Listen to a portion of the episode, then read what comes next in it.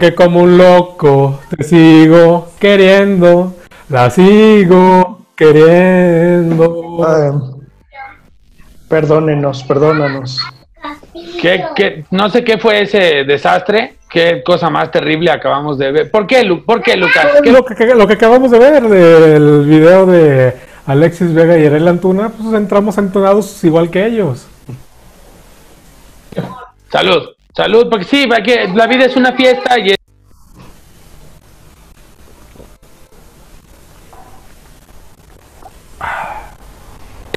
Pues salud, salud por eso. Y bueno, pues amigos del Podium MX, bienvenidos a una edición más de Geek Sports. Siempre un placer saludarlos. Más así, ¿no? Con buena música, con buena compañía. Pásale Alexis, pásale Uriel. Al cabo están separados, van a tener vacaciones.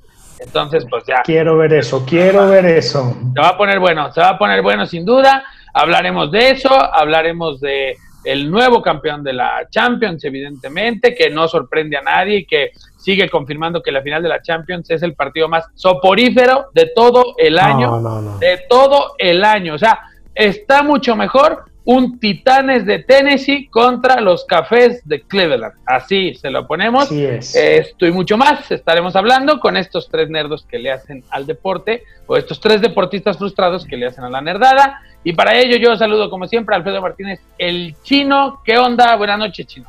Eh, pues fin de semana redondo, llegó Coca, ganamos con todo, ah. con todo el camión ahí atrás, ah, sí, de la buena, de la buena. Y el fin de semana del fandom nos dejó cosas que ya platicaremos, pero hasta los que no se iban a aprender se prendieron y la tenían dentro, ¿no? Arturo, ¿cómo era qué desagradable persona. qué desagradable persona. Acabas de cambiar inevitablemente nuestro horario. Este, ya le, vamos a poner un parental al inicio porque sí. un pin parental. Perfecto, perfecto. Una advertencia porque qué pena con la gente. Don Fernando Sánchez Lucas, eh, ahora fan de las películas de la maldición, o no, del conjuro, porque el protagonista resulta que es Puma de la Universidad eh, buenas noches. No, no, no, sí. Y se le nota el buen gusto, ¿no? Ya hizo Aquaman, es el primer Puma que se baña. Pero pues, eso sin duda, eso sin duda. Ahí sale un meme ahí en el de forma, lo pueden ver, no nos agüitamos. Y pues bueno, vamos a platicar. Nosotros tampoco, ¿eh? Si todos lo quieren hacer, nosotros tampoco. Y vamos a platicar largo y entendido de lo que fue la Champions, de esta fiestecita que, que tuvimos previo al inicio de la jornada. Y bueno, ya, ya lo dijo el chino. Él está de manteles largos porque bueno, ya pudo ver por fin a, al nuevo Batman, está feliz, va a ser un emo como, como a él le gustaba estar en secundaria. Y también, bueno, ya se confirmó el regreso de Ben Affleck, entonces me parece que tiene para disfrutar largo y tendido. En la secundaria los emos ya estaban cuando yo ya era universitario, compa.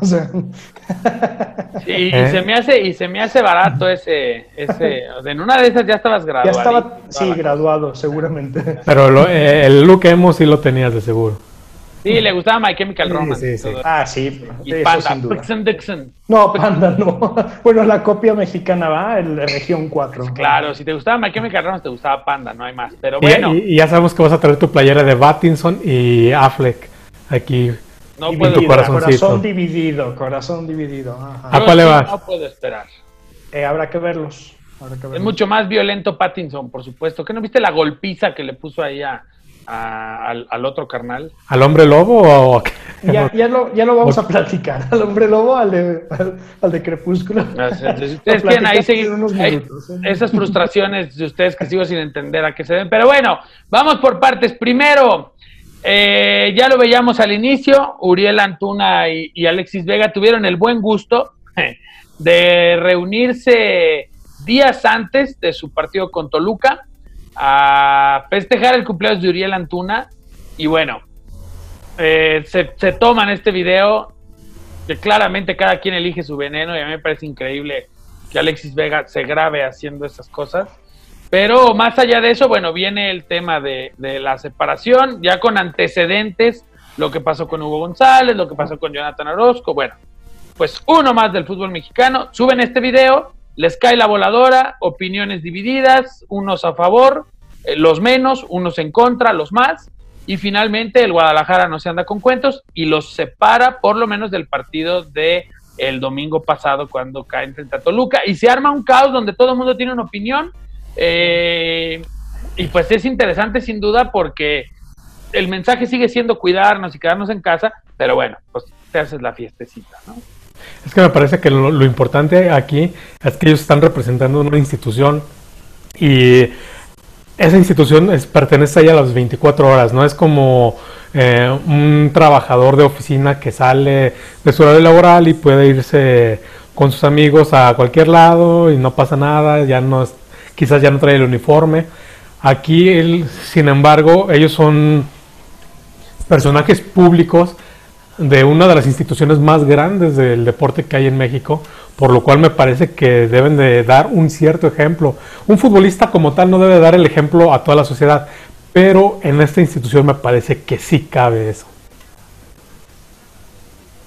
Bueno, siempre vienen esas comparaciones de, que si son ejemplo para las nuevas generaciones y que, y que en lo que se debe y no se debe de hacer.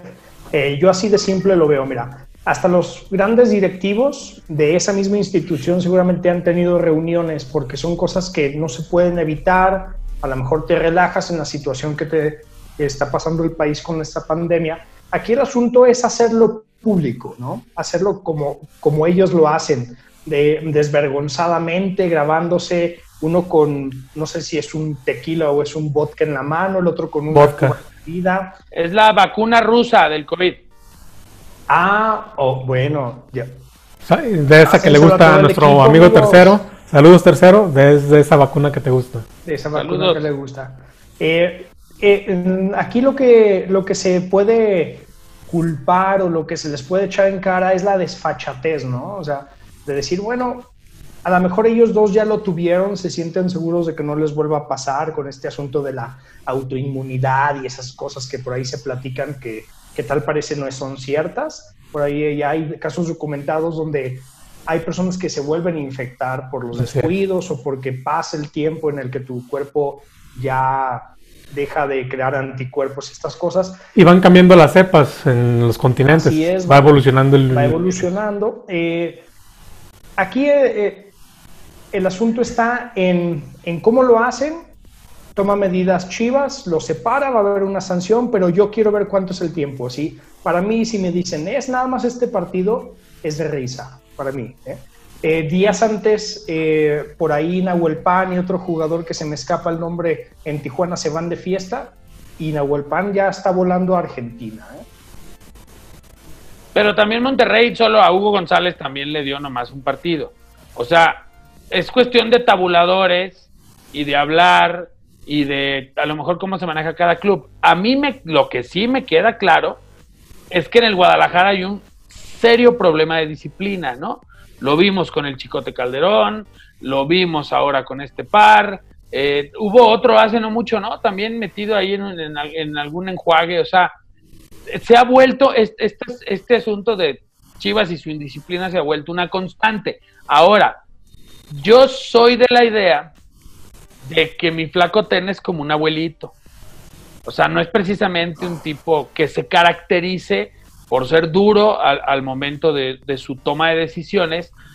Y de pronto como que empieza a armar el rompecabezas, ¿no? O sea, hablábamos la semana pasada de que los jugadores habían pedido que se quedara que se quedara eh, el flaco. Tena, el flaco Tena, pero ahora te das cuenta por qué, pues porque era el pasalón, ¿no? Porque no, él no había disciplina en ese equipo, esa es la verdad.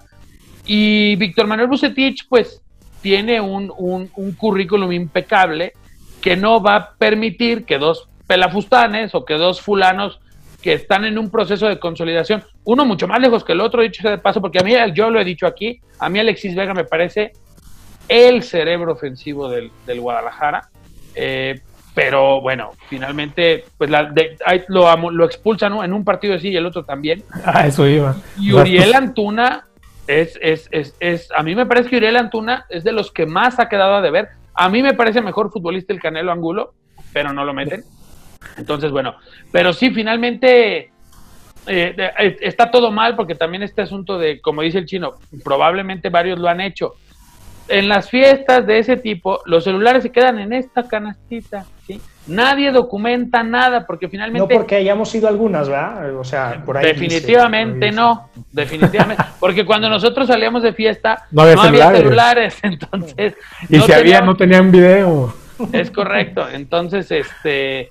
En ese sentido, pues sí, sí es una equivocación garrafal, porque pues es sentido común y volvemos a lo mismo, es justamente, están tan acostumbrados a que no había estas sanciones que les valía gorro. Esto me parece senta un precedente al interior de Chivas y les dicen, nadie es intocable, o sea, ni le busquen porque nadie es intocable. Y Bucetich y, y Peláez también se juega un poco la reputación en este proyecto, sabemos que Peláez es necio, entonces claro que no quiere fracasar aquí tampoco, y a costa de lo que sea, ¿no? Pero el, el, precedente me parece que en teoría lo habían sentado por el mismo Amaury Vergara con el Chicote Calderón cuando sale el escándalo del Chicote, es el mismo Mauri el que sale a decir que, el jugador va a ser sancionado y seis meses después prácticamente estamos viendo, viendo otro caso. Uno de lo que me parece otro escándalo fue eh, precisamente de la Chofis, que en una fiesta le dice a Ariel Antuna, vente, aquí hay mucho de esto. Cuando, cuando recién este, estaba... Ah, cierto, cierto. Y que recién se sabía que iba a llegar al equipo de Guadalajara. Entonces, desde ahí ya le decían cómo era. Alexis Vega repite por ahí con, con JJ Macías, por ahí con unas muchachas, después de, un llamado a la selección. ah, sí, que le costó, que le iba a costar mucho ahí al jugador, sí es cierto, ahí con, con la familia. Así es. Yo no me acordaba de esa de Macías, pero sí, sí, o sea, el verdadero problema de Chivas es la disciplina. Y Bucetich tiene el cartel para corregir eso definitivamente, ¿no? O sea, de eso, eso está claro que lo, aquí la bronca es que evidentemente pues le joden el planteamiento, porque yo estoy, estoy casi seguro, Bucetich estaba usando a los dos, Angulo y Antuna, cada uno en una banda, y le estaban dando, las chivas estaban volando en la cancha con ellos dos. esa es la verdad, son futbolistas rapidísimos que se pueden seguir el paso, entonces se alcanzaban perfectamente y, y estaba siendo muy vertical Chivas en su ataque. Alexis Vega, bueno, es don Alexis Vega, insisto, a mí me gusta mucho, pero bueno, finalmente también futbolistas. No, iba a jugar. ¿no? O final de estaba suspendido. No, ya, regresaba, no, ya regresaba. Tenía un juego nada más de suspensión. Fue por la fecha doble, ¿verdad? Ah, ok, tiene razón. De todas formas lo iban a suspender otra vez. Jugó con, jugó con la sub-20 hace ocho días. De hecho, mete gol justamente en la victoria de Chivas sobre el San Luis en la sub-20, él mete gol en ese, en ese partido también. O sea, no, iba a jugar, los dos iban a ser titulares. Y claro que se te fastidia el, planteamiento. Y aún así, la verdad es que Toluca gana por accidente, por un oso garrafal como para que se corte los brazos Toño Rodríguez, pero y, porque Macías trae la pólvora mojada, pero la verdad es que finalmente Chivas demostró Bucetich que no necesita de ellos para jugar un buen partido, que no le alcanzó para ganar por circunstancias, pero el planteamiento estuvo. Y finalmente nadie por encima de la institución, el que sea. Ese es el mensaje, ¿no? Yo, yo no creo que trascienda más de un juego, porque en ningún caso ha trascendido más de un juego. O sea, lo de Nahuel Pan, yo sigo pensando que ahí hay algo más, porque de buena, por favor, o sea, ¿cuántos casos no hemos visto de estos que quedan en uno o dos partidos y Seguramente ya se, disculparán públicamente y ya van a jugar el próximo fin de semana. De hecho, me sorprendió que la disculpa no apareciera el día de hoy. Sí, eh, eso es cierto. Porque es mucho el dinero que tiene invertido Chivas, sobre todo en Antuna, que llegó con bombo y platillo de la MLS. O sea, híjole. Bueno, no ha aparecido a menos de que en realidad sí quiera sentar Chivas un precedente de aquellos de que los separe quizás tres, cuatro partidos, a menos de que sea eso. Sí, que les obligue a ganarse su lugar, que jueguen con, con la sub-20 y hasta que puedan ganar de nuevo su puesto, ¿no? Claro que sí. Porque si bien dice Arturo, no los necesitaron en este partido, se vio muy bien, pierden por un asunto del portero, pues hay que ganarle el puesto a esos que lucieron en este juego. Sí, de acuerdo. O sea, y, y bueno, ahí Queda el precedente, a mí me parece que no va a pasar de esto, pero sí, sí queda un precedente de, que se alinee el asunto. Pero bueno, ahí está el tema pues de, de Chivas y sus fiestecitas y para la otra, bueno, pues que esto que el otro salud. Y mientras tanto nos vamos con la Champions. Así como si Genis cree que solo él puede hacer el ridículo, también nosotros podemos hacer el ridículo. Ayer se jugó la final de la Champions. Yo se los juro, en la última década, salvo el, el Real Madrid Atlético de Madrid, donde empata Sergio Ramos al final del juego, de verdad yo no me acuerdo una Champions, una final de Champions que valga la pena. Y ayer no fue la excepción. Un partido dos trenzas en el primer tiempo, eh, donde ya en el segundo tiempo el Bayern es infinitamente superior al Paris Saint Germain y con una jugada es suficiente, entiende rápido que no tiene rival y se la va llevando cachetona. Yo creo que si el Paris Saint Germain hubiera anotado uno, inmediatamente después el Bayern iba a meterle otros dos. O sea, no, yo no creo que la eliminatoria estado en riesgo en ningún momento, pero sí creo que la Champions fue mucho más emocionante en las rondas anteriores y a eliminación directa que en otros años. Ojo, porque eso a lo mejor la UEFA lo aquilata y ve qué, puede hacer respecto a eso, pero sí creo que la final, salvo su mejor opinión, desangeladona, medio sin gracia, medio sin nada que llevar a cabo. Más que nada, ¿sabes por qué? Por las fallos que tuvo el, el París en el primer tiempo, me parece que eso sí le hubiera dado un poco más de, de lucidez al partido, la, si hubieran aprovechado algunas de las varias oportunidades que tuvieron, eh, por ejemplo Neymar, una de ellas, que aparte, bueno, el arquero de, del Bayern Múnich este, fue una gran figura, me parece que eh, ahí influye mucho que el equipo bávaro tenga esa capacidad de solvencia de, de jugar como una máquina, salir sobra, este, sobrados, porque saben que todo el equipo va, va a responder en algún momento y es, esa inoperancia ofensiva del París me parece que es lo que al final de cuentas le, le cuesta el no poder reaccionar. Quizás si se hubieran ido ellos al, al frente hubiéramos visto un partido, mm, no coincido contigo de que dices que seguramente el Bayern no hubiera reaccionado rápidamente, creo que sí le hubiera costado un poco más. A final de cuentas sí hubiera ganado, pero sí hubiéramos visto un partido un poco más espectacular. De hecho, para mí ni siquiera era asunto de que el PSG se, se defendiera de buena manera. Era más porque el Bayern Múnich sabía lo que, a lo que enfrentaba, eh, fue llevando el partido según los tiempos. El PSG dejó ir unas muy, muy claras, sobre todo la del final del primer tiempo con Mbappé. Esa es, esa es yo creo que la que cambia el rumbo del juego, ¿no? Porque te ibas al descanso, era un penal de movimiento, te vas a, eh, con la ventaja al descanso. Igual le metías presión, yo también creo que, que, al tener un gol en contra el Bayern iba a soltar la maquinaria completa. Eh, eh, lo que yo le pudiera reprochar al PSG es que hubo momentos o lapsos del partido donde jugaban a hazme faltas y que se vaya uno de los alemanes. Eso era increíble, o sea, agarraban la pelota de espaldas de María o Neymar y con el mínimo contacto se dejaban caer. Sobre todo con Davis, el canadiense lateral, que fue el primer amonestado. El primer amonestado, sí. Y de ahí, buscar ahí la jugada de la segunda. y de ahí se desató también una polémica con el árbitro de donde empezaron las tarjetas a diestra y siniestra por cualquier tipo de jugadas, ¿no? Por ahí pudiera haber también una jugada donde hay un penal sobre Mbappé que no quiso marcar. Ah, no creo también hay un penal sobre, sobre uno del Bayern al final del primer tiempo que tampoco quiso marcar. Eh, si hubo algo que, que, distinguió las eliminatorias de la Champions fue la ausencia del VAR. pero eran jugadas que bien se podrían haber revisado sin, sin duda alguna, pero al PSG sí le reclamo eso, de que hubo un momento en el que quisieron canchar y pues nada, y contra un equipo que es una máquina al jugar, pues no se puede hacer eso. En cualquier momento te van a cascar una, el gol es impresionante el centro puesto como con la mano, de verdad, o sea, eh, pasó a un metro de la cabeza del, defensivo en lo alto, pero a escasos 30 centímetros de la espalda. Es, es, impresionante cómo pone ese balón.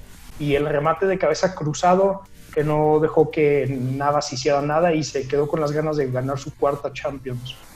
Sí, a mí por el que me da pena es por, por Keylor. Me parece que, bueno, no pudo jugar semifinales por la lesión, pero me parece que había tenido una una muy buena temporada. Es De lo mejor del París, ¿no? Sí, de lo mejor. Y aún, aún, me sorprende cómo hay eh, periodistas aquí en México que se atreven a compararlo aún con Guillermo Ochoa. No, no, nada que ver, no, nada que ver. Bueno, Bueno, es que aquí en México nos gusta hacer grandes a, unos pequeñitos y subirlos al ladrillo, pero bueno, ni hablar, ¿no? Sí, te estoy viendo a ti, Uriel Antuna. que, que de Keylor Navas, de hecho, yo no me acordaba, es también consecuencia de la visión empresarial de Jorge Vergara. ¿Se acuerdan que él es, él es el que hace todos los cabildeos? Porque era, él le jugaba en el Saprisa, ¿no? Cuando Vergara era dueño del Saprisa. Y se van medio a la par, ¿no? Chicharito se va al Manchester. Y más o menos por las mismas fechas, Keylor Navas va también a, al Madrid, ¿no? O sea, bueno. No, se va a España, se va a España con un equipo más. Eh, jugaba en otro equipo. Va a España, primero, ¿no? Cierto, cierto. Y ya, lo llevan para el cambio generacional de Iker Casillas. Sí, pero lo hace y, con muchas dudas, ¿no? O sea, todos recordamos que en el Madrid levantó muchas, muchas dudas su llegada. Mira, desafortunadamente las dudas que crea en el Madrid era por su nacionalidad, ¿eh? No, claro, claro. Porque era un, portero sin cartel. Completamente de acuerdo. en el Albacete, llega al Albacete, luego va al Levante, y el del Levante, es que del Levante, imagínate, o sea, lo que era un portero costarricense del Levante al Real Madrid, ¿no? O sea, era algo inaudito. Al Madrid llega en el 2014. Sí se va igual que, que Chicharo en el Albacete, al Albacete se va en el 2010. Tiene un proceso más largo de más, de más, preparación, claro. Pero mucho más exitoso, ¿no? Hoy sabemos lo que es de Chicharito, ¿no? Y, llega al, en el 2014 al Real Madrid, donde, bueno, tiene cinco temporadones espectaculares, ¿no? Entonces, y que no se nos olvide que en la última Champions que gana ya tenía Courtois como, como portero ahí. Y Zinedine, Zinedine Zidane se la jugó con él. Se la jugó, a Courtois lo estuvo metiendo en la liga, el de Champions fue, el de Champions fue Navas y pues se dice fácil, pero tres Champions con el Real Madrid no cualquiera. No, y, Después, y después de su salida, Philippe Courtois ha tenido varios errores, ¿eh? O sea, que me parece que sí terminan extrañando una actuación de, de Keylor Navas.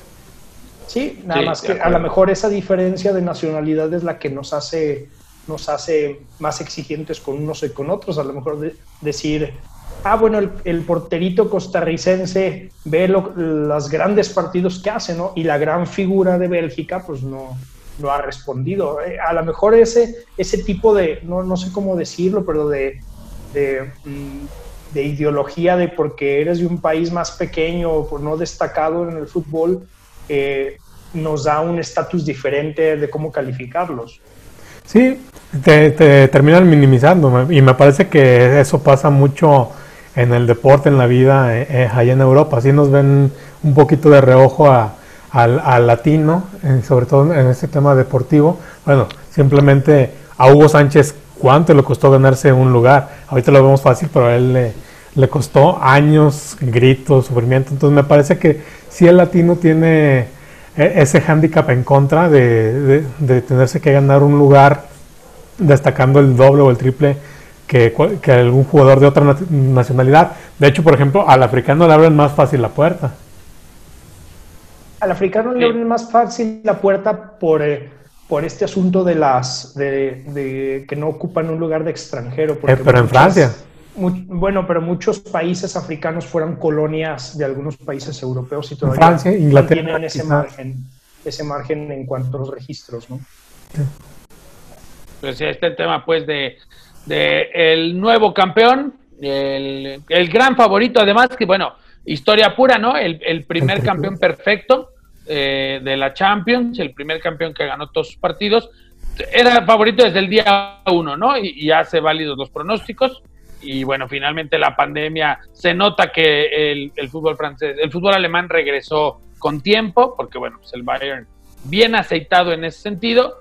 Y algo que quieran agregar antes de pasar a la otra cara de la moneda, a la del sufrimiento catalán. Pues hablando de, antes de hablar de los catalanes, bueno, el Bayern es el segundo equipo que gana triplete. Primero había sido, bueno, que gana doble triplete había sido Barcelona, entonces también enhorabuena para el Bayern que se llevó todo.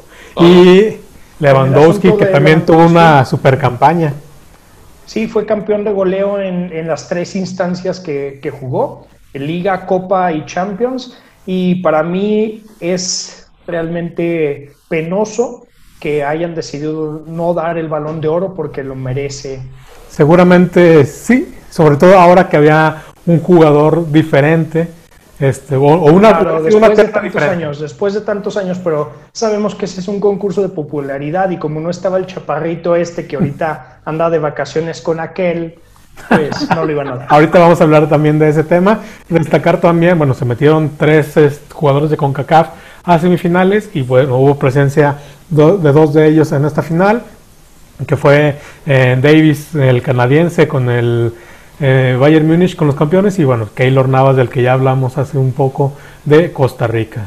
Que Davis debe ser el mejor futbolista en la historia de Canadá, ¿no? O sea, digo, porque pues no es una tierra de, futbolistas, ¿no? La verdad. Por, ahí había uno que se me escapa el apellido, jugaba en el Deportivo La Coruña con Guardado, también Un, muchacho de raza negra afro, eh, también, y también era muy bueno, un mediocampista, nada más que pues, y desgraciadamente con Canadá no, no figura en internacional. 19 años, le queda muchísima carrera y seguramente lo veremos en eliminatorias, no jugando de lateral, sería un desperdicio tenerlo de lateral, lo, lo veremos seguramente jugando en la media cancha.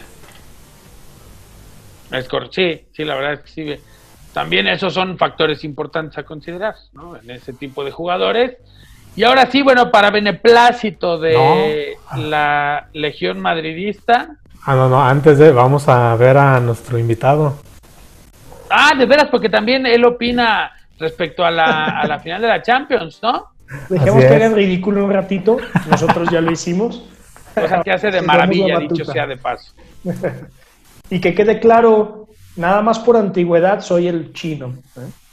Bueno, vamos a ver al otro chino y al comentario que nos deja Adrián Genis sobre lo que fue esta final de la Champions League.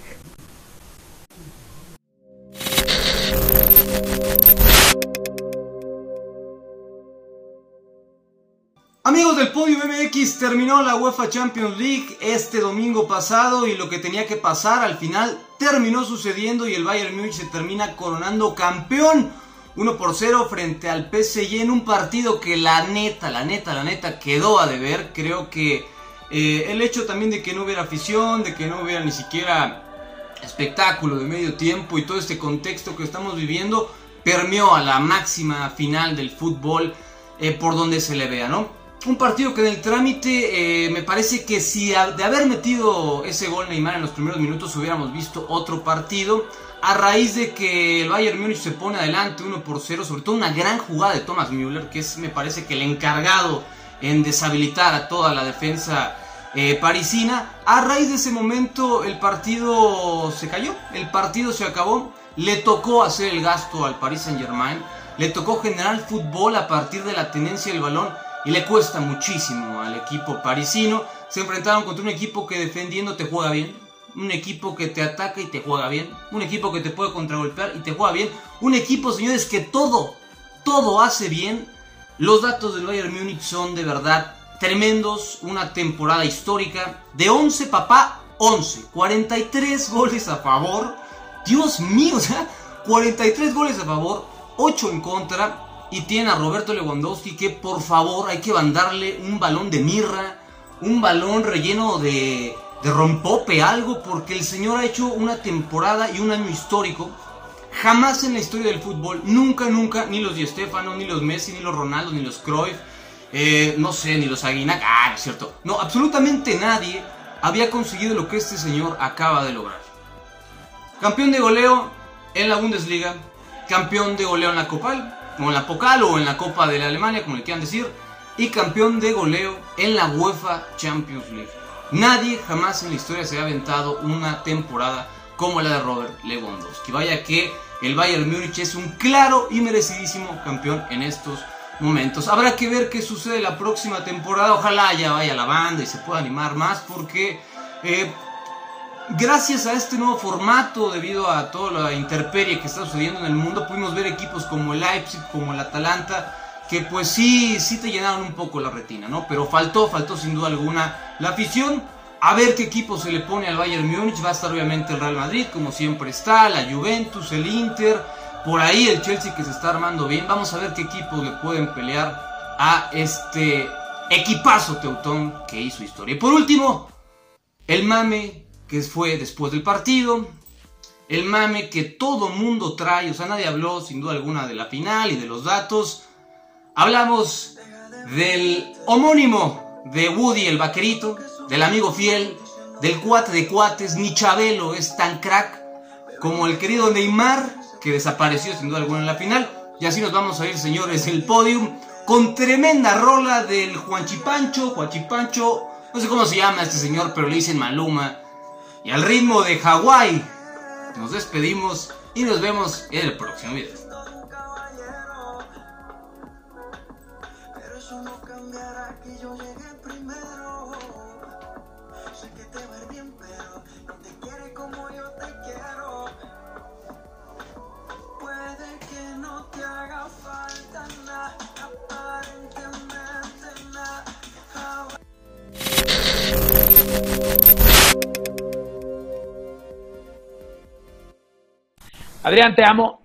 Te amo toda la vida. Ese bailecito de Maluma, Dios mío. Yo también, quiero una, yo también quiero una copa de rompope, también la quiero. Vamos de vacaciones a, Hawái. Y bueno, cerramos hablando de Adrián Genis, que es de esos fanáticos ciegos de, El Chaparrito, como bien dice el chino.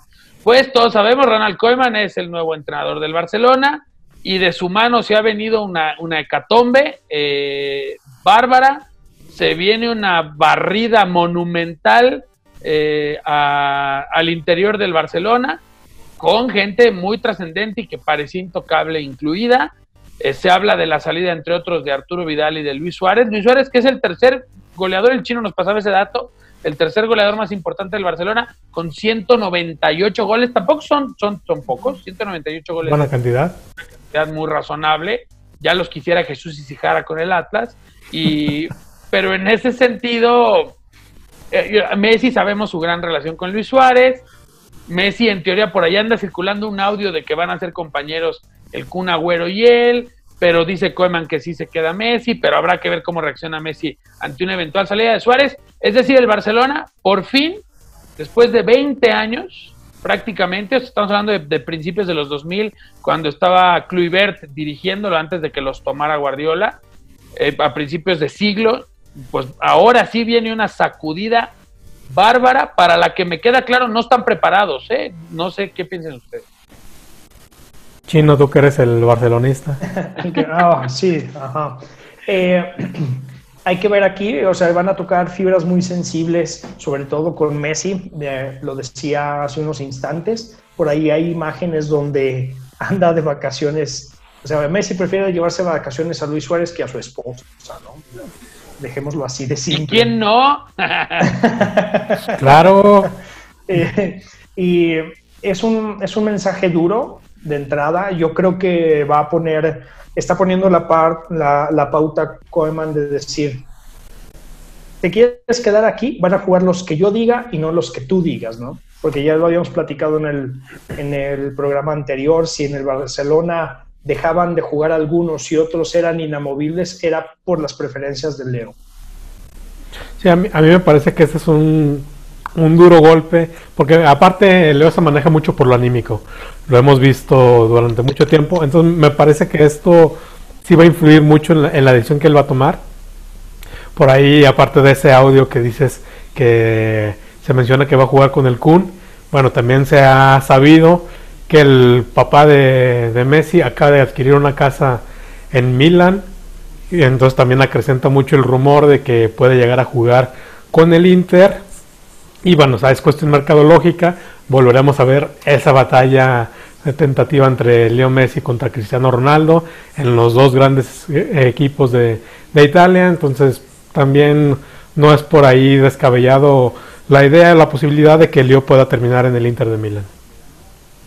Sí, y, sería, para efectos mercadológicos, lo hablábamos en, la previa, sería interesante porque finalmente regresas a esta rivalidad que le dio tanto al fútbol español durante tantos años, ¿no? Que es este Cristiano contra Lionel Messi. Se ve muy lejos el sueño de verlos juntos, ¿no? Que por ahí se llegó a especular en algún momento. No va a, suceder, porque a ninguno de los dos les gusta que le mm. roben el, el reflector, también hay que decirlo.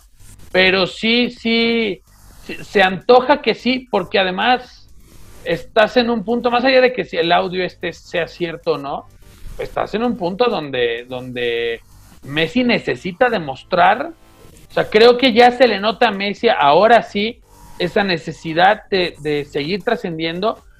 Parece que va a trascender por fin la comodidad, me da esa impresión, y finalmente va ahora sí a optar por demostrarle al mundo que el tipo tiene y que la verdad es lo que estamos esperando muchos, ¿no? Lo hemos hablado, o sea, el crédito se acabó en ese sentido.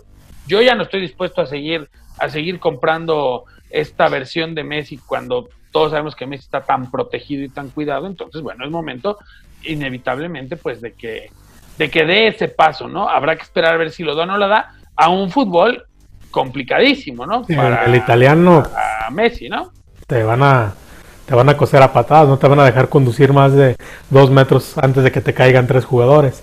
Y retomando, son tres las opciones claras que pudiera tener él. Es el subcampeón de la Champions, Paris Saint Germain, no le, no le falta dinero. Manchester City, tampoco le falta dinero.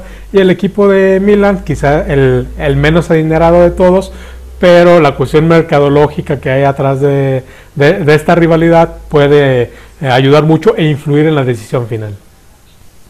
Sí, y que yo creo que la última gran apuesta que tiene Messi para llegar a sobresalir o a quedarse como uno de los grandes en la historia del fútbol, no quiere decir que todo esto que hablábamos lo vaya a quitar de ese, de ese no, porque la prensa lo ha dejado ahí durante muchos años. No, él mismo se ha puesto ahí. Él, se ha puesto y la prensa ha sido benevolente con él, siendo sinceros. Pero la última gran apuesta es cambiar de equipo, porque con la selección argentina tampoco hay un cambio generacional que digas le va a ayudar a sobresalir, porque pues díganme dos, tres jugadores que destaquen por ahí, que le puedan echar la mano en la selección, tampoco los hay. Es muy difícil. es muy complicado. Y, y, ahora él es el que tiene que superar a Cristiano, porque Cristiano en su momento es el que tenía que superar a Messi, eh, en, digamos, en, en cómo iban los equipos. Ahora, bueno Cristiano está en el equipo top de, Italia, Messi tendría que llegar y tratar de, nivelarlo y posteriormente superarlo. Entonces también es un doble reto para Lío que me parece que suena atractivo. Sí, y por ahí lo de Arturo, Arturo Vidal no es nada descabellado que llegue por acá a la Liga MX, desde hace tiempo lo, lo está tentando el América. Es un jugador que, que bien lo decíamos en la previa, es lo que, lo que significa el americanismo, ¿no? es una persona que tiene todo eso, que le cae bien a unos y mal a otros tantos millones en México sobre un americanista como es o como se debe de comportar. Sí, encaja perfectamente en, el americanismo, como lo dices. Y aparte, bueno, por ahí se dice que también ya Iván Zamorano tuvo una plática con él y le recomendó abiertamente que viniera a jugar a la Liga MX ya ya decíamos, ¿no? O sea, Iván Zamorano y el Piojo López, siendo mucho más futbolistas que, Arturo Vidal, lo hicieron. Yo, yo tampoco no veo y también em, es el perfil perfecto del... ya estoy oyendo a rompa la machín. Imagínate al perro rabioso con Arturo Vidal. ¿Quién no quiere ver eso? ¿Quién no quiere ver eso? Y lo que decíamos también, a la liga le caería de maravilla tener un tipo de estas características, ¿no? ¿Te guste o no te guste? Así es, y le daría un plus a, todos los equipos que tienen jugadores chilenos porque nuevamente esta selección chilena que está también en una renovación de ciclo, eh, pueden voltear a nuestra liga y sería importante tenerlo aquí y todos los demás. Que, bueno, que, ya hay varios jugadores en México que están en la selección. En la selección, sí, sí. Y me parece que también para Arturo Vidal se le abre una posibilidad de por qué no pensar en jugar otro mundial de clubes. A final de cuentas, si, si en, Europa se le va a complicar ya el tema, bueno, aquí con América tiene muchas posibilidades de, lograrlo. Definitivamente. Entonces, pues, pues sí habrá que esperar. Koeman es evidente que no se va a tocar el corazón, tomará las decisiones que tenga que tomar a costa de, lo que sea. Y habrá que, habrá que esperar finalmente, ¿no? A ver qué pasa en el, en el Barcelona en ese sentido y todo parece indicar que vamos a volver a ver un Barcelona como aquel de los, eh, de los gemelos de Boer, eh, un Barcelona muy holandés. Está bien, es un buen fútbol. Sí, claro, claro. De hecho, es lo que empieza a marcar la, la pauta para lo que es el barcelonismo en estas épocas, ¿no? Sí, es, retomar las bases, prácticamente. Van, a, van, a, sufrir los barcelonistas actuales, ¿eh? Les va, les va a costar un poquito de trabajo ese. Porque tenían su, o sea, ya tenían su tiempo en que la masía era lo importante de ser barcelonista, ¿no? Y ahora lo han perdido y pues hay que buscar nuevas bases y cimientos. Sí, hay que retomarlo. Entonces, pues bueno, ahí está el tema, pues, de del fútbol, del deporte. Algo que quieran agregar antes de pasar a lo siguiente. Vámonos. Vámonos. Muy bien. Inyéctalo en mis venas, Lucas. Déjame ver a Robert Pattinson, lo quiero ver, lo quiero ver ahora, ponerle una madrina a toda la banda de Ciudad Gótica. Te lo suplico, por favor, para es que tuyo y lo tienes dentro. Ahí está. Regresamos.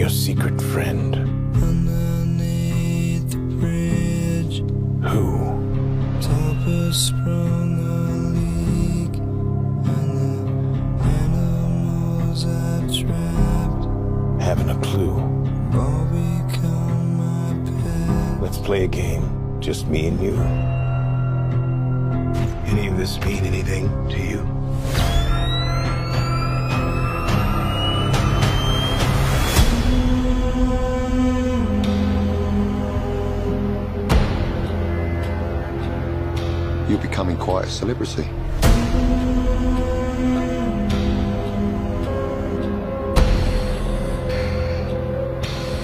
Why is he writing to you?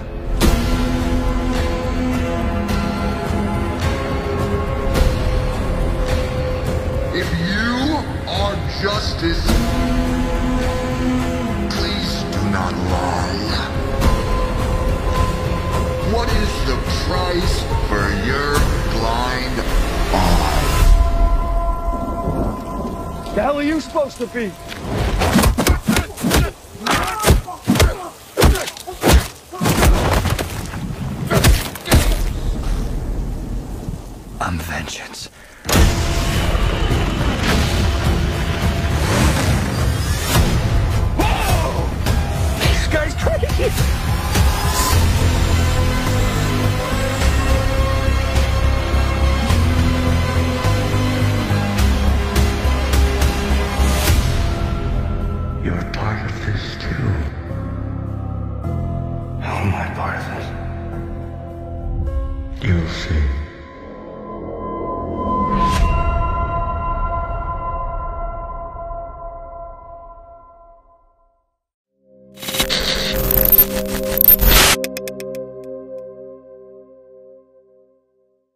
Bueno, pues ahí está el primer vistazo ya a un tráiler de, The Batman, la nueva película de Batman, de Matt Reeves, es justamente quien, quien se hace cargo de la dirección de esta película. Eh, un tráiler hecho además con el 30% de, de la película, o sea, lleva filmado un 30%. Debe de ser más. Eso dice él, pero bueno, finalmente, este, lo, de las cosas que hay que destacar sin duda, bueno, los tintes adultos, evidentemente, ¿no? De entrada, el, hombre está al principio con, lleno de masking en la cara y con el, escrito diciendo basta de mentiras. Eh, la primera, el primer acercamiento de frente de Pattinson, donde, bueno, pues agarra golpes a una banda maquillada que definitivamente no tendrá nada que ver con Joker, creo. O sea, no creo que será una pandilla nada más de, de, Gotham. Eh, vemos muy poco de los villanos, solamente algunos, algunos esbozos del acertijo, que es quien en teoría lleva la voz cantante en este tráiler de los malos, porque hay que recordar que hay 2.000 actores casteados. Este, está, Colin, está Colin Farrell para El Pingüino, está casteado el acertijo, por ahí vemos a Selina Kyle, no sé si como Gatúbela o no, porque no alcanzamos a ver ahí en el perfil, pero vaya. Hay unas escenas donde se nota. Donde se nota el bonete así ah, como. así, como muy de pasadita, pero vaya, más allá de cualquier cosa, creo. A mí, yo, tú lo decías, Chino, cuando lo hablábamos el sábado, que fue todo el día del fandom. Yo creo que el único Batman que nos ha dejado con dudas después de ver un tráiler es Ben Affleck, ¿no? O sea, yo creo que Robert Pattinson rompe los estereotipos, rompe lo que todos pensábamos, como que todos traíamos en la cabeza primero, bueno, lo obvio, ¿no? Crepúsculo. Y luego aquella, aquella, aquel video donde se está cayendo de la moto, que todos dijimos, Dios mío, no se puede ni sostener en pie, ¿qué va a hacer? Y de pronto, como que esa, esa golpiza que le da al pandillero, creo que ahí todos suspiramos este, de alivio. Eh, y bueno, creo que bien, ¿no? O sea, no decepciona de entrada, que ya es ganancia para lo que muchos esperaban, ¿no? Sí, mira, de entrada, eh, lo que nos muestra este tráiler es un Batman más detectivesco. En este asunto lo manejaba el, el, director. Quiere retomar el asunto de que Batman es conocido no nada más por ser el caballero de la noche, sino que es el mejor detective del mundo, ¿no? Como inició en el cómic. Como inició en el cómic. Eh, esta escena donde camina entre los policías y donde Gordon le, le dice, pues, ¿qué onda con esta carta que va dirigida a ti, básicamente? Eh, nos recuerda a algunas partes que ya se vio en la serie animada de los noventas, que manejó mucho esa parte de ser una persona lógica, eh, de ser intuitivo, de investigar el caso eh, como un policía. Bueno, aquel episodio espectacular con el acertijo, ¿no? Que va al laberinto y todo ese tipo. Ese Batman.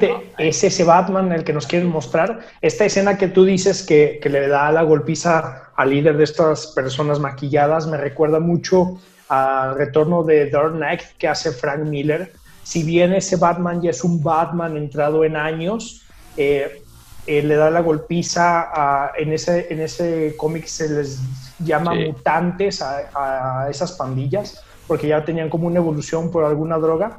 Eh, si bien es un Batman diferente, tienen, están tratando de darle eh, ese sentido del primer Batman que estaba en los cómics, que no le, o sea, que no le remordía golpear o matar a alguien, ¿no? un Batman muy crudo, hecho para adultos en su momento, que después DC pone esta pauta de nuestros héroes no matan a nadie y cambia como ha cambiado el mundo. Y no decepciona. Sí tenemos este asunto con Pattinson de, de lo que era Crepúsculo, el asunto de Harry Potter, pero bien sabemos que es un, que es un camaleón como actor. Ha hecho cosas muy buenas, también ha hecho cosas muy malas, definitivamente, pero es un buen actor y hay que darle el beneficio de la duda. El teaser está muy bien logrado, la música es muy buena. Eh, por ahí ya salió una imagen de quién es eh, el pingüino, con, con Colin, Colin Farrell. Con Colin Farrell. No pareciera, pues por eso se nos escapa, por eso se nos escapa. Todo parece indicar que este hombre que está poniendo la cinta es el primer, el primer Riddle que hay por ahí y veremos qué, nos muestran. No sé, no sé tú, Lucas, qué, yo, solo espero que no nos saturen de villanos. Eso me parece que sería un desastre. O porque si dejan varios esbozos de mm, del Joker con esta pandilla, del acertijo, de que si va a salir el pingüino, ya vimos que si sale Selina Kyle. Entonces, eso sí no me gustaría que viéramos una película llena de, de esos eh, de esos villanos o antihéroes, porque bueno, Selina Kyle es más antiheroína que villana. Y e, eso me parece que sí le pudiera dar un poco al lastre a lo que es la historia, sobre todo porque eh, muchas veces para encajar estos villanos en una sola película termina siendo un desastre, como se vienen las críticas de lo que fue Justice League, que tuviste que meter a, a presentar a, a, todos los héroes prácticamente en una misma película. Entonces me parece que ahí espero que sepan cuidar todas esas formas de cómo van a, estar introduciendo a los villanos, si es que los van a introducir o quizás te muestran que es una ciudad gótica ya infestada de ellos. Y algo que también vemos es un Bruce Wayne totalmente diferente a lo que ven, veníamos eh, viendo. no, es, un, playboy, ¿no? es un Playboy, exactamente. Y eh, ya lo veníamos acostumbrados desde con Michael Keaton, que era un Playboy de, del Jet Set. Ahora vemos a un Bruce Wayne más dañado, Mm, se nota que le afecta más que a los demás la muerte de, sus papás, de Marta, de su mamá Marta. Y, me parece que ahí sí vemos ahí a, este Robert Pattinson, que, es el meme que se hacía, ¿no? De que, lo veíamos como un emo. Pero me parece que, que sí le da un perfil diferente a lo que hemos visto en otras películas. Bueno, y es la primera vez que nos pintan un Batman sin, sin la capucha, con este asunto del maquillaje. que mm, siempre se la quitaban y, ya estaban completamente limpios, sin sudor ni nada, ¿no? Sí, sí. No, Christian Bale sí traía, sí se, traía algo de maquillaje. Pero, sí se, pero sí se cuidaba más la línea de la y las Sí, sí, no se notaba que se le corría el rímel. Sí, exactamente. Sí, no, no es, no es, es este Batman más humano y también hay que recordar, pues que es, es, es un Batman joven, ya lo decía el chino, no solo más detective, detectivesco, sino más atormentado, más conociendo este rol, más como de año uno, ¿no? Que es una... Así es. O de Long Halloween, ¿no? Que son estas series También. ambientadas en los tiempos de Batman joven, que son espectaculares, ¿no? Que son lectura básica. Yo creo que también, eh, bueno, el, que no falla también, entre paréntesis, no, nadie lo menciona, pero yo creo que el, el, el único casting que siempre ha estado bien hecho de, de Batman o del universo de Batman es el de Alfred, ¿no? Muy bien Andy Serkis, le creí por completo el también esa Andy Serkis que es un gran actor digital y que teníamos la duda de qué podía hacer ya él como humano, lo hace muy bien también, o sea, realmente siempre desde Michael Gough en las primeras de eh, Batman, ¿no? Tanto con Michael Keaton como con Val Kilmer y al final con el infame George Clooney, después bueno, Michael Caine, Sir Michael Caine con en el universo de Nolan, también eh, se me olvida el nombre em, de Alfred ah. en Justice, bueno, el, Alfred de, Hombre, y este hombre, y este señor tiene un Oscar, caramba, Jeremy, Jeremy también, también Buenísimo. o sea, muy buen casting de Alfred también, nadie, nadie desmerece, todos están a la altura. Yo creo, yo también, el tema de los villanos también me preocupa. Spider-Man 3 es, es, desastrosa en parte por meter tres de un jalón. ¿Se acuerdan que entra Sandman, que entra Venom y que entra Goblin, ¿no? Que es esta versión de, de Harry. De, Harry Osborn. De Harry Osborn, gracias. Entonces, sí, sí, a mí también, a mí me da la sensación de que el tratamiento va a ser un poco como el universo de Gotham, ¿no? Que eh, un esbozo por aquí, un, esbozo por allá. A, este, eso voy con este Carreras criminales nacientes, ¿no? Sí, con este asunto de, de presentar más, más villanos y esto, es porque no, no se ha planteado si nada más es una película, si va a ser una trilogía. Bien no se sabe cómo van con este Batman en este universo, no sé qué tierra sea, pero sí se habló de que va a haber una serie de televisión, eh, no sé si va a ir por Warner, no sé si va a ir por HBO, pero es Gotham PD. Y quieren desenvolver este universo de este Batman con todo lo que conlleva eh, la ciudad en ese momento y toda esta gama de villanos centrándolo en esa serie de televisión. Va a ser un apoyo para las películas que vengan o para el universo que puede crear que puede crear DC. Esa es una cuestión controvertida por ahí. Arturo decía, qué bueno que no es parte del DC Universe. Bendito. Pero eh, si... Parece que sí va a ser. Bueno, todos sabemos que DC se distingue por tener 52 tierras y ser parte de un multiuniverso y todo viene al traste por el cagadero que hace Flash. Que esta frase de estoy dentro que hizo mi amigo Arturo Reyes el sábado fue por La tengo, dijo. No, claro que está documentado, está documentado. por ahí lo mostraremos. Hay, mensajes que dicen. es más, lo voy a poner en la pantalla, van a ver. Muy bien, perfecto. Eh, este, esta, esta expresión que hace Arturo es porque sale también eh, información sobre la película de Flash, que va a ser Flashpoint. Y una de las imágenes con las que lo promocionan, eh, ahí está. Estoy dentro. Estoy dentro. Dice ya, estoy dentro. No tengo Antes de que me levanten falsos con la edición, ¿no? Yo me defiendo con mis propios Y eso iba, esa iba, por ahí vamos a ver la imagen, eh, por una, o sea, por un arte conceptual que ponían a Flash encontrándose con el Batman de Keaton. Con Michael Keaton, así es. Muy padre. Eh, se dice que ese guion de Flashpoint está escrito en gran parte por Ben Affleck, que es una de las cuestiones por las que él regresa con esa condición. Va a haber varios Batman en esa película. Eh, la gente que conozca el Flashpoint sabe de lo, a lo que me refiero. Que una cuestión que cambie, si pisa una hormiga Flash en el universo, cambia las cosas, ¿no? y por ahí va el asunto. No me sorprendería que puedan manejar que este Batman joven después terminó siendo el Batman de Affleck, una cosa por el estilo. Veremos si bien el arte fue muy cuidado en el teaser, no vemos vehículos que reflejen una época, es atemporal totalmente. No sé ustedes qué... pues el Batimóvil sí me parece que es como que ochentero. Como si fuera de los setentas. Es que son los inicios.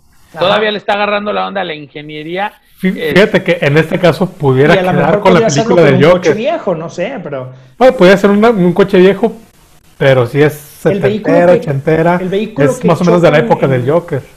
El vehículo que chocan por ahí en el teaser, en el funeral, no ubico qué es. ¿Es una Ben o es una de estas Cadillac, de esas camionetas nuevas? No sé.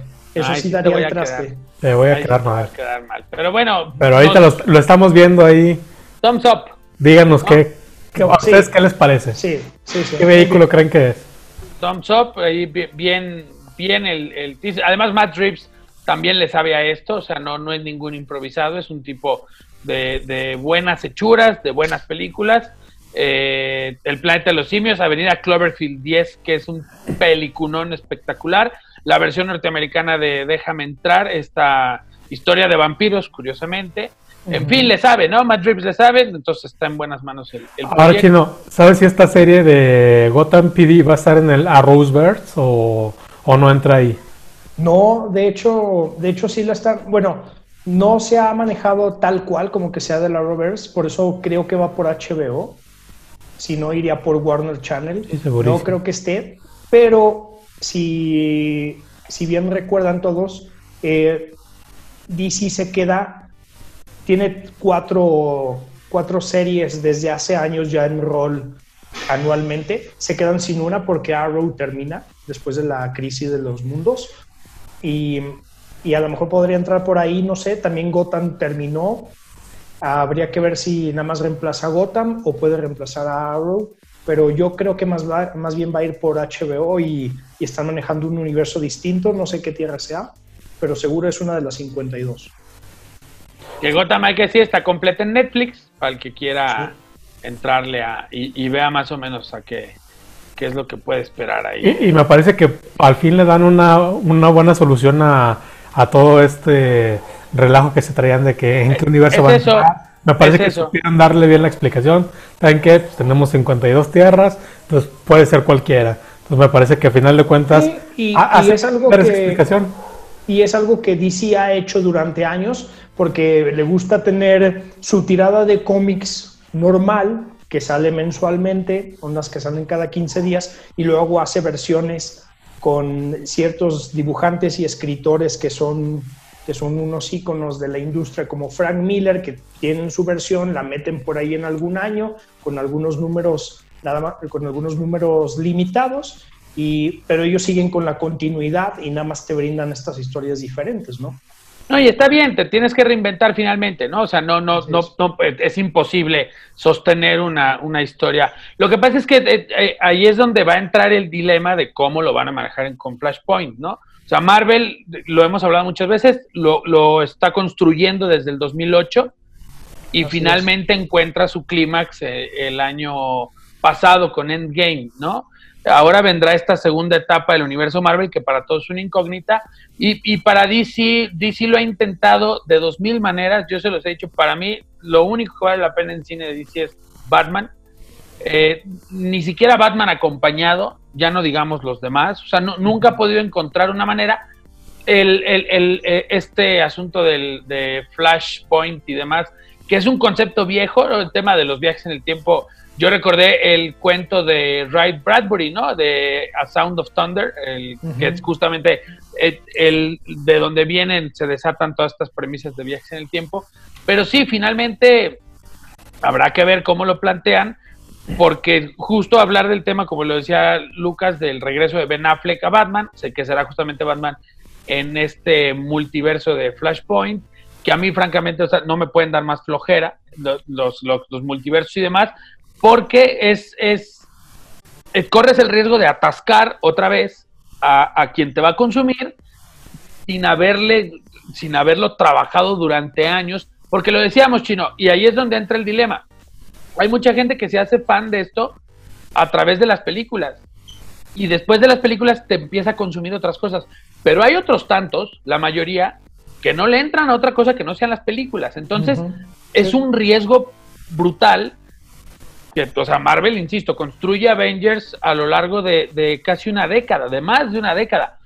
DC quiere eh, empujarlos a todos en una o en dos películas y corre el riesgo de que la gente y termina resolviendo argumentos o películas que pudieron ser otra cosa con tonterías como mi mamá también se llama Marta, ¿no? entonces sí somos brothers. O sea, necesita DC darse el tiempo de darle una buena estructura a, lo que va a realizar. O sea, tal vez decir, ¿saben qué? Flashpoint son tres películas, estamos filmando las tres de un jalón y nos vamos 2022, 2023 y 2024. O sea, necesita dejar de apostar. Necesita dejar de apostar a la comida rápida y, apostar a amasar cocinar a fuego lento algo mucho más sólido pero claramente no lo quiere hacer o no lo sabe hacer. No lo han sabido hacer. Yo creo que, bueno, a, mí me parece que Flashpoint puede o pretende ser la solución a todos estos desbarajustes donde no saben qué va a pasar con uno, eh, si nada más se va a quedar Wonder Woman y Aquaman, qué va a pasar con, con, Superman y con Batman en ese universo, porque hay otro Batman, porque hay un Joker solo en un universo. Entonces me parece que este Flashpoint lo que pretende sí es amalgamar, quizás meter a mil personajes, pero sí como que buscarle darle una lógica a todo este universo que están teniendo. Y, aquí veremos, no sé, si en realidad le van a dar una salida digna a Ben Affleck o Ben Affleck va a regresar a ese universo donde únicamente tienen confirmados a Aquaman y a, Wonder Woman. Eh, eh, precisamente por este asunto, las películas de DC y el universo de DC en el cine ha sido tan, llamémoslo, bipolar, ¿no? Eh, la gente que sí, que sí sabe del tema, que sí sigue las series, eh, es la que les daba un pulgar, un pulgar arriba. La gente que estaba acostumbrado a ver lo que hace Marvel y seguir nada más la cronología de las películas son las que le dan un pulgar abajo. Sin duda, porque se divide en ese, en ese, en ese públicos diferentes. En ese público, exactamente. Se divide en eso. Eh, no por nada las series son tan exitosas. Estamos hablando de que son series que llevan de siete temporadas para arriba. Y, están, muy bien hechas. Y están muy bien, hechas.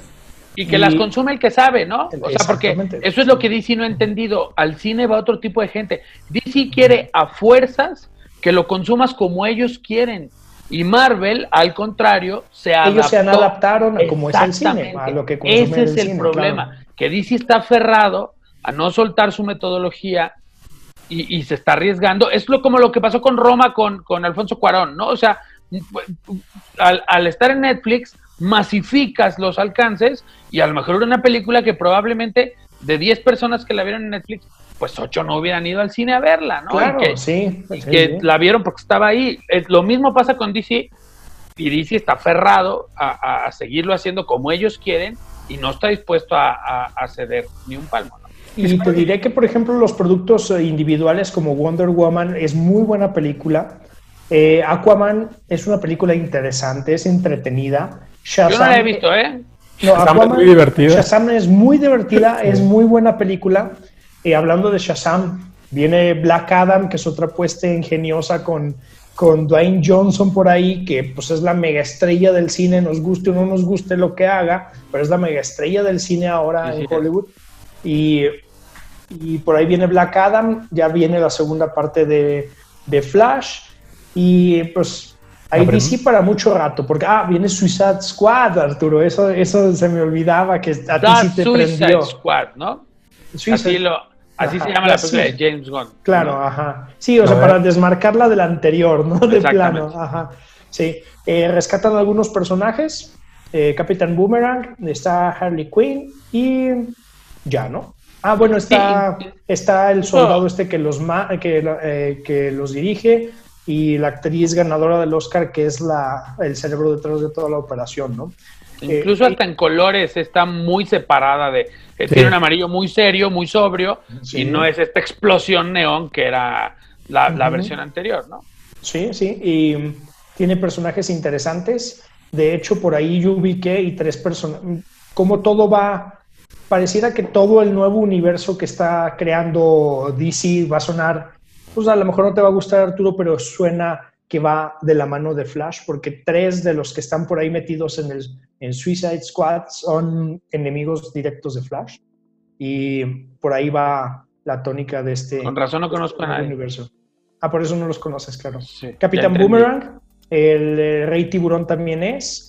Y ahorita me se, me escapa cuál es otro. Ah, eh, el Pensador de Tinker también es parte de, de, de Flash. Pues se ve buena, ¿no?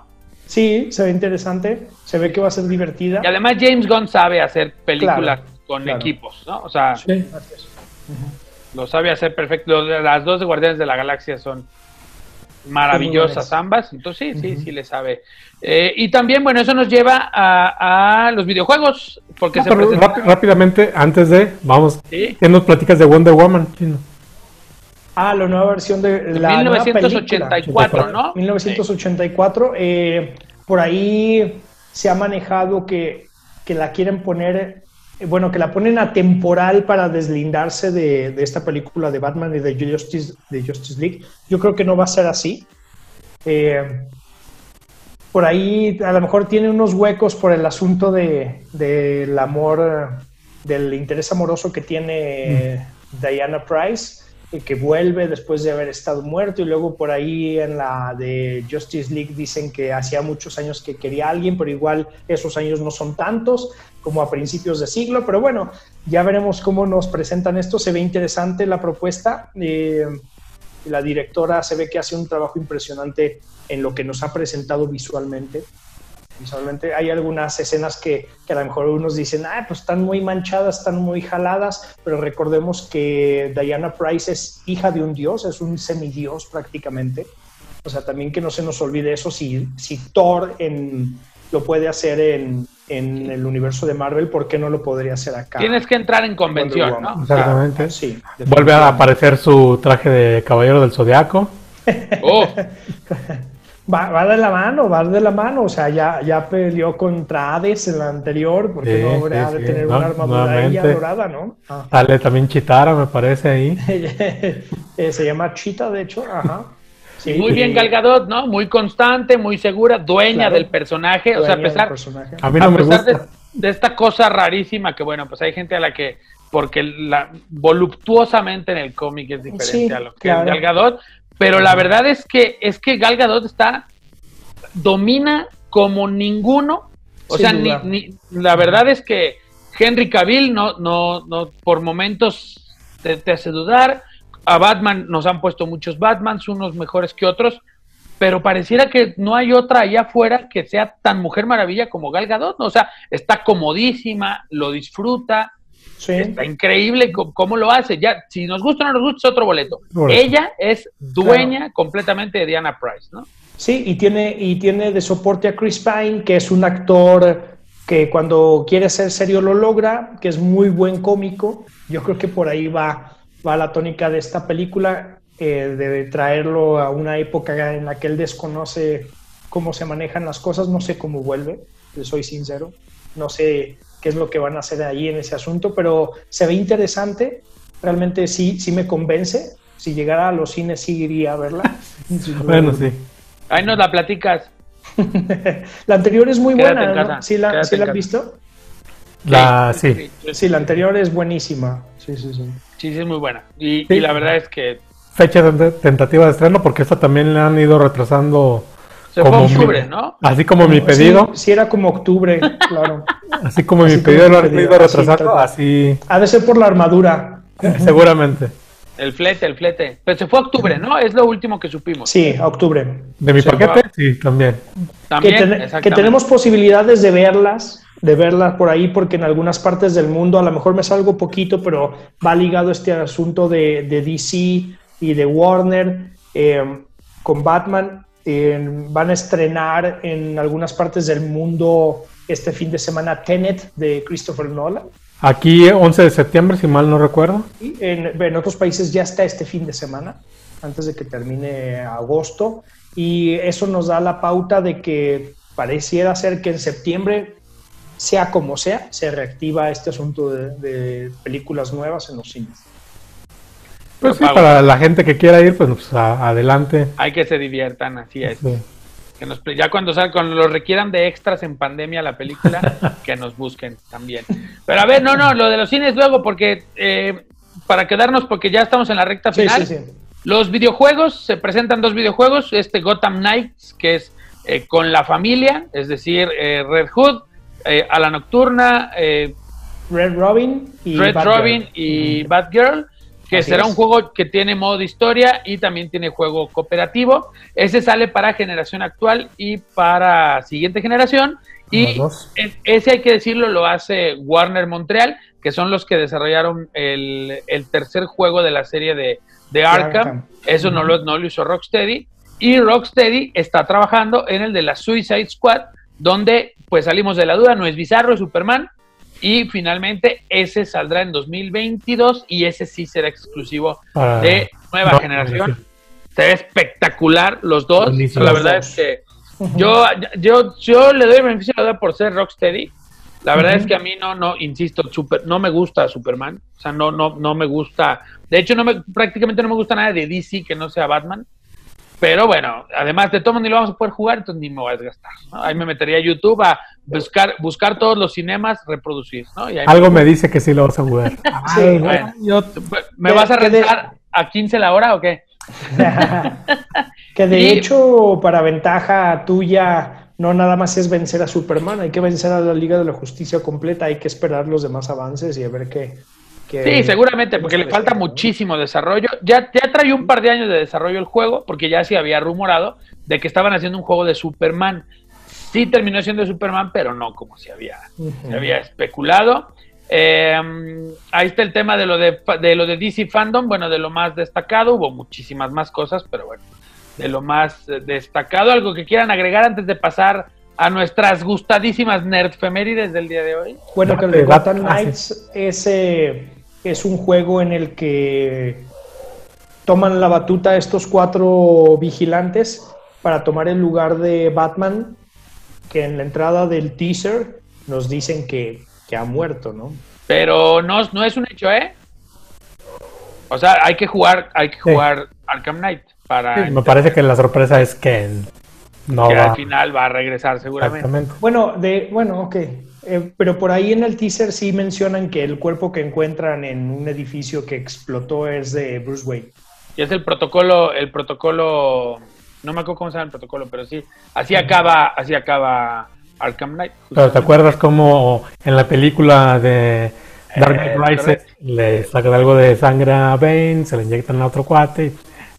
Yo también soy de esa idea, que ahí van a salir, nos van a explicar a través de un DLC cómo fue que Batman Salió bien parado de ese. Seguramente. bueno, eh, el tiempo apremia y estamos en la recta final, así que una pasadita muy rápida.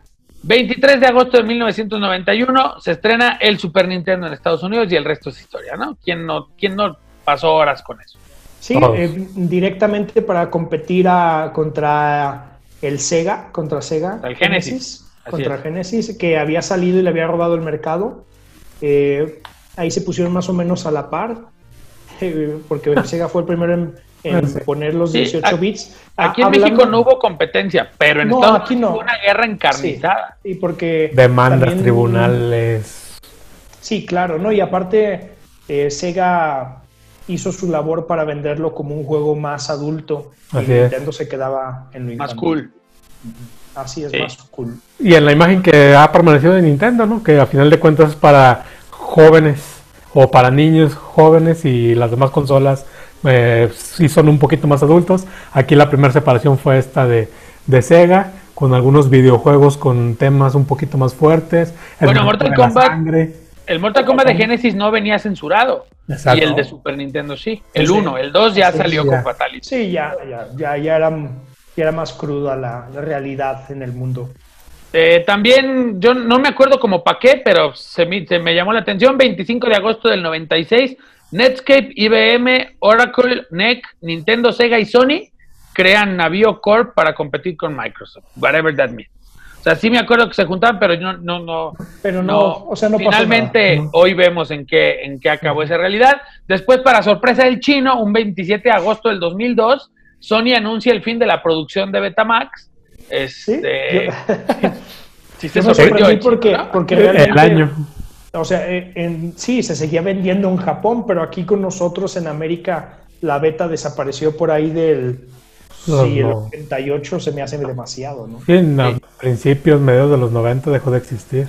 Sí, ¿no? Yo todavía tengo unas- unos videos de Capulina que me grabó mi abuela paterna en Ujú. Betamax. Por ahí buscaremos, ah, por ahí yo recuerdo que lo anunciaba Hugo Sánchez. Uf, Ugol, el niño de oro. 29 de agosto del 97, cumpleaños Netflix. Esto vale la pena. La próxima semana hablaremos más, más a Mucho, detalle, mucho, porque mucho, sí, mucho. sí vale la pena dedicarle mucho más a este tema. Y el 31 de agosto del 2009, Disney dio un paso sólido en la conquista del mundo y compró a Marvel Comics en aquel entonces. Sí, hablando, la semana pasada hablábamos de, de demandar a los monopolios, pues, si existe uno es este, el del ratón, y pues nadie le ha dado batalla. No Ay, tengo problema. pero- tiene todo. Todo. Sí, Todo. Ya, ti- ya tiene Las- las, dos cadenas de las deportes cadenas más grandes del sí. mundo, ya tiene Marvel, ya tiene mm, ABC, ABC, eh, ah, sí, ¿qué Todo, más se me todo. escapa? Todo. Fox. Que, por cierto- toda la- bueno, Sí, bueno, Fox News y todo esto, claro. Que por cierto, antes de irnos, la semana pasada eh, Disney nos quiso sabotear el, el podcast y ya anunció fecha de salida de Disney Plus, 17 de noviembre, día 1, por supuesto, por supuesto que ahí estaremos en, en Disney Plus para darles la reseña de a ver qué nos parece. Algo con lo que gusten terminar, porque ya, ya nos comió el tiempo esta semana. Eh, pues nada más a, a los que, que estén interesados en este universo de DC, vayan ahí a Netflix, como les repetimos, hay, hay mucho de dónde cortar ahí, están cuatro de las series más importantes, bueno, con Gotham, que está fuera del Arrowverse, pero si Sí. quieren empezar a entender qué es esto del Flashpoint, necesitan verlas todas, porque en algún momento interactúan unas con otros, aunque son 52 mundos, hay quienes no son de los mundos del mismo mundo, por ejemplo, Supergirl es de otro, a donde está Arrow y donde está Flash, por ahí véanlas y para que estén en sintonía, no como mi amigo Arturo. sí, Así ya, es, lo, dice- prepárense. ya lo dice el chino, si quieren ver Gotham, pues ahí pueden sintonizar Qué Netflix. bárbaro. Y pues nada más, bueno, que estén pendientes aquí en el Podium MX. Vamos a tener esta semana, ya para el fin de semana, un pequeño nota reportaje sobre los creadores de un mural que hay enfrente del Romo Chávez. Es. Espectacular sobre eh, Capitán Subatza, o mejor conocido en Latinoamérica como Supercampeones. Así es, Oliver Atom y los hermanos Corioto y Steve Yuga y toda la banda ahí están en ese mural eh, que puede usted ver. Cualquier día se da una vueltecita ahí en, en, en esta calle, justo que divide el cuarto centenario del Parque Alberto Romo Chávez. Ahí es donde está ubicado este, este mural, ¿no? Sí es ahí, ¿no? Ah, es ahí, ahí mismo. Perfecto, Y para- pues. Y seguramente, para- bueno, la próxima semana vamos a hablar mucho, largo y tendido, sobre eh, producciones que hay en Netflix y estrenos que vienen para septiembre, tanto para esa plataforma como para Amazon Prime. Así es. Vamos a hablar de High Score, espero que mi amigo Arturo se dé el tiempo, son cinco capítulos. Ya, ya, ya, estoy O sea, terminando el tercero justamente. Sí, Entonces, yo bueno, pues, me quedé a 10 minutos del último para que los que quieren interactuar con nosotros por ahí nos pongan algunas cosas sobre Sí. la serie. Para después pasar a ver los 204 capítulos de Flash. Bueno, esto fue Geek Sports en el Podio MX, el lugar donde quieres estar. Nos vemos la próxima semana.